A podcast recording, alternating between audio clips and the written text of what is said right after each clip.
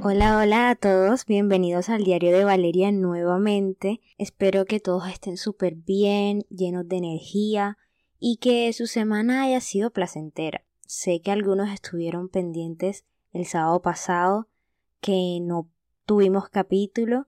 Eso me alegra mucho el hecho de que algunos me hayan escrito por redes sociales preguntando si íbamos a tener un próximo capítulo. Y creo que fue una semana de reflexión para mí. Si soy sincera, no me sentía preparada para hacer otro capítulo, especialmente porque no sabía qué decir, no sabía qué hablar, pero a su vez no quería sentirme presionada de hacerlo, porque al final no hago esto porque esté obligada, lo hago porque me gusta. Y precisamente esta semana hablando con unas amigas, recuerdo que les dije que a veces los proyectos que tenemos son como los bebés Debes alimentarlos, estudiarlos, entenderlos y sobre todo amarlos. Por esa razón sentí que tal vez era bueno tomarme esta semana, no correr y saber que este es un espacio seguro para mí, un espacio que me hace sentir feliz, me hace sentir libre. Por eso hoy quería hablarles de cómo estuve equivocada casi toda mi vida y cómo ahora intento vivir pudieron darse cuenta por la descripción de este capítulo que su nombre es Vivir a lo pequeño. Y este es un lema o modelo de vida que intento tener.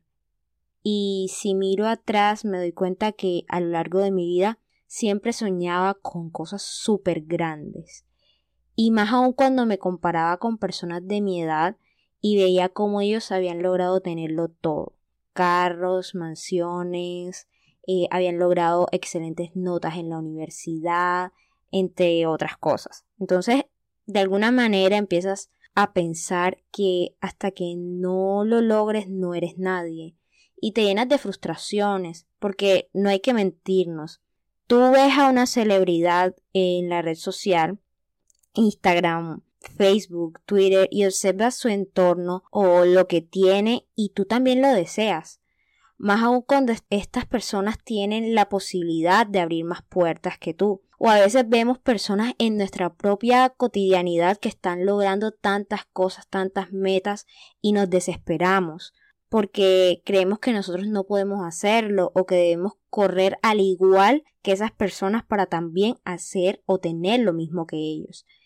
Y sinceramente nos perdemos en el camino. Olvidamos que debemos vivir y crecer y con crecer pienso que debemos tener un proceso lento. A veces la gente se compara con otras personas, como lo mencionaba anteriormente, y no ven que cada uno está en su propia carrera, que cada persona tiene su propio camino, que parece riesgoso pero hermoso, que es un proceso ruidoso que nos sacude, pero que es un peso suave que nos alivia. Con lo anterior no digo que no debamos aspirar a grandes cosas, todo lo contrario. Los sueños y metas es muchas veces la energía que nos hace seguir. Pero en mi caso tenía una lista larga de cosas que hacer, de metas, objetivos, que ahora reviso y en realidad no era lo que yo quería, o no era lo que me iba a llevar a mi meta más grande en la vida. Aún así, pienso que es bueno tener una dirección, porque a veces la dirección es mejor que ir corriendo sin saber a dónde ir. Y actualmente estoy en ese camino lento que llamamos vida y me siento una persona imperfecta que es amada y que vive el día a día con mucho amor, con mucha paciencia. Una persona que se desconecta y se vuelve a reconectar para entenderse a sí misma. Pero encima de todo lo que he dicho, alguien que aprecia los momentos pequeños. Y cuando empecé a crear todo este pensamiento, me encontré con una frase que me gusta mucho, es de John Wooden, y la traducción sería algo así.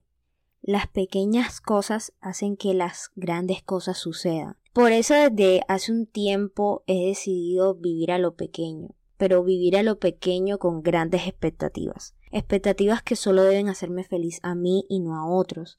Y que la vida sea un camino ameno, no quiero tener más cargas y quiero vivir llena de detalles, porque no sabemos si somos la versión que alguna vez soñamos, pero como no nos hemos detenido a vernos y a reflexionar acerca de nosotros mismos, no nos hemos dado cuenta. Esta semana pude hacer tantas cosas que no estaban en esa lista que mencionaba, cosas que me llenaron el alma y que me hicieron muy feliz. Fui a la playa, comí helado con mis amigas, las escuché hablar de sus sueños, abracé a mis abuelos, jugué con mi perro, miré el cielo, esperé la noche, tomé un café, agarré de la mano a un ser querido y respiré. Esas pequeñas cosas que olvidamos hacer en el día a día, que al final solo reflejan nuestra propia fuerza interior, y con todo esto podemos hacer que la vida tenga algo de sentido. No quiero morir un día sin haber dicho un te amo o sin haberme aventurado a algo que pensé que nunca haría. Por eso pienso que debemos buscar momentos que nos alimenten el alma, no el ego. Y en mi reflexión pude llegar a la conclusión que esto nos dará felicidad.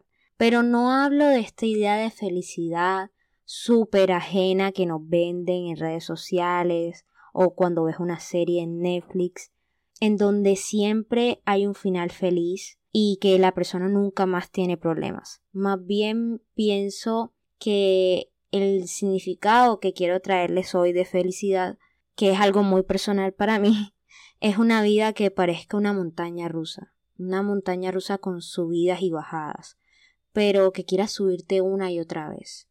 Para mí eso es felicidad.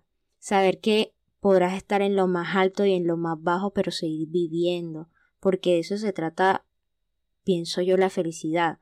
Saber que un día te vas a despertar y de pronto no sea el mejor día, pero vas a tener las fuerzas para seguir, seguir caminando y moviéndote, por eso que te apasiona. Y esperar no significa dejar de caminar. Esperar significa encontrar nuestro valor y saber que debemos seguir dando pasos constantemente y bailar debajo de la lluvia y la tormenta, porque es muy bonito saber que aunque tenemos problemas, seguimos ahí sonriéndole a la vida, porque solo tenemos esta oportunidad. Como pueden darse cuenta, vivo enamorada de los detalles y no sé si seré la única, pero me he encontrado en momentos que puedo contar con los dedos de las manos en donde he llorado viendo a alguien o a algo, pero no lloro por tristeza, lloro por el simple hecho de que me parece que la vida nos da este tipo de regalos, regalos que personalmente no pienso desperdiciar. Prefiero ir lento, prefiero no llenar las expectativas de los demás, quedarme con estos momentos cortos. Es mi manera de enseñarle al mundo que tal vez no he alcanzado muchos logros, pero esta pasión y coraje que me ha regalado mi propia historia me hace siempre moverme hacia adelante y disfrutar de aquello que parece que nadie ve. Cuando he comentado esto en algunos lugares, siempre han existido personas que piensan que esto es raro, que no es muy común, no es para sentirme como tipo Big Me Girl, pero me siento bien conectándome con lo que me rodea. No me molesta sentir más, no me molesta llorar si algo me parece verdaderamente bello, no me mortifico si hoy no fue un día tan bueno, y solo me dedico a mirar los detalles miro cómo la gente se mueve, cómo tal vez el cielo se vio lindo ese día, o si tuve la oportunidad de hacer que otra persona se sintiera mejor. Y quiero vivir mi vida así, sin ningún tipo de preocupación. Y como le dije a una amiga hace poco, sentir que soy millonaria, pero millonaria por los momentos que tengo y que nadie más tiene. Ya para despedirme me gustaría decirles que nosotros nacemos constantemente, nos transformamos y crecemos, pero aunque tengamos ansias de ir rápido, vivamos bonito, disfrutando tal vez cada día, poco a poco, llenándonos de esperanza y mucho amor, porque cosas buenas pasarán, debemos saber eso, es como una de mis maneras para manifestar y saber que no debemos preocuparnos, porque este es un viaje seguro. Aprende lentamente, sin afán, sin presión, porque eres más tú que ayer, porque vivir a lo pequeño es mirar los detalles, ver más y sentir más. Bueno, esto ha sido todo por hoy. Espero que les haya gustado. Lo hice desde el fondo de mi corazón, como siempre. Eh, no olviden seguir el podcast y si quieren estar todavía más pendiente, activen eh, la campanita para que les notifique cuando subo un próximo capítulo. Muchas gracias por estar al pendiente de cada capítulo. Sé que muchas veces no sé cómo concentrar todas mis ideas en un solo lugar, solo hablo y lo que me sale es lo que escuchan. Y creo que eh, me siento agradecida por todas esas personas que con sus comentarios positivos me hacen seguir cada día. Y de igual forma puedes seguirme en mi Instagram que es arroba Margarita de y escribirme si tienes alguna temática, algún comentario del capítulo o cualquier tipo de conversación que quieras que hablemos dentro del podcast. Y sí, ahora me despido con mucho amor, café y flores y los espero en el siguiente capítulo. Bye.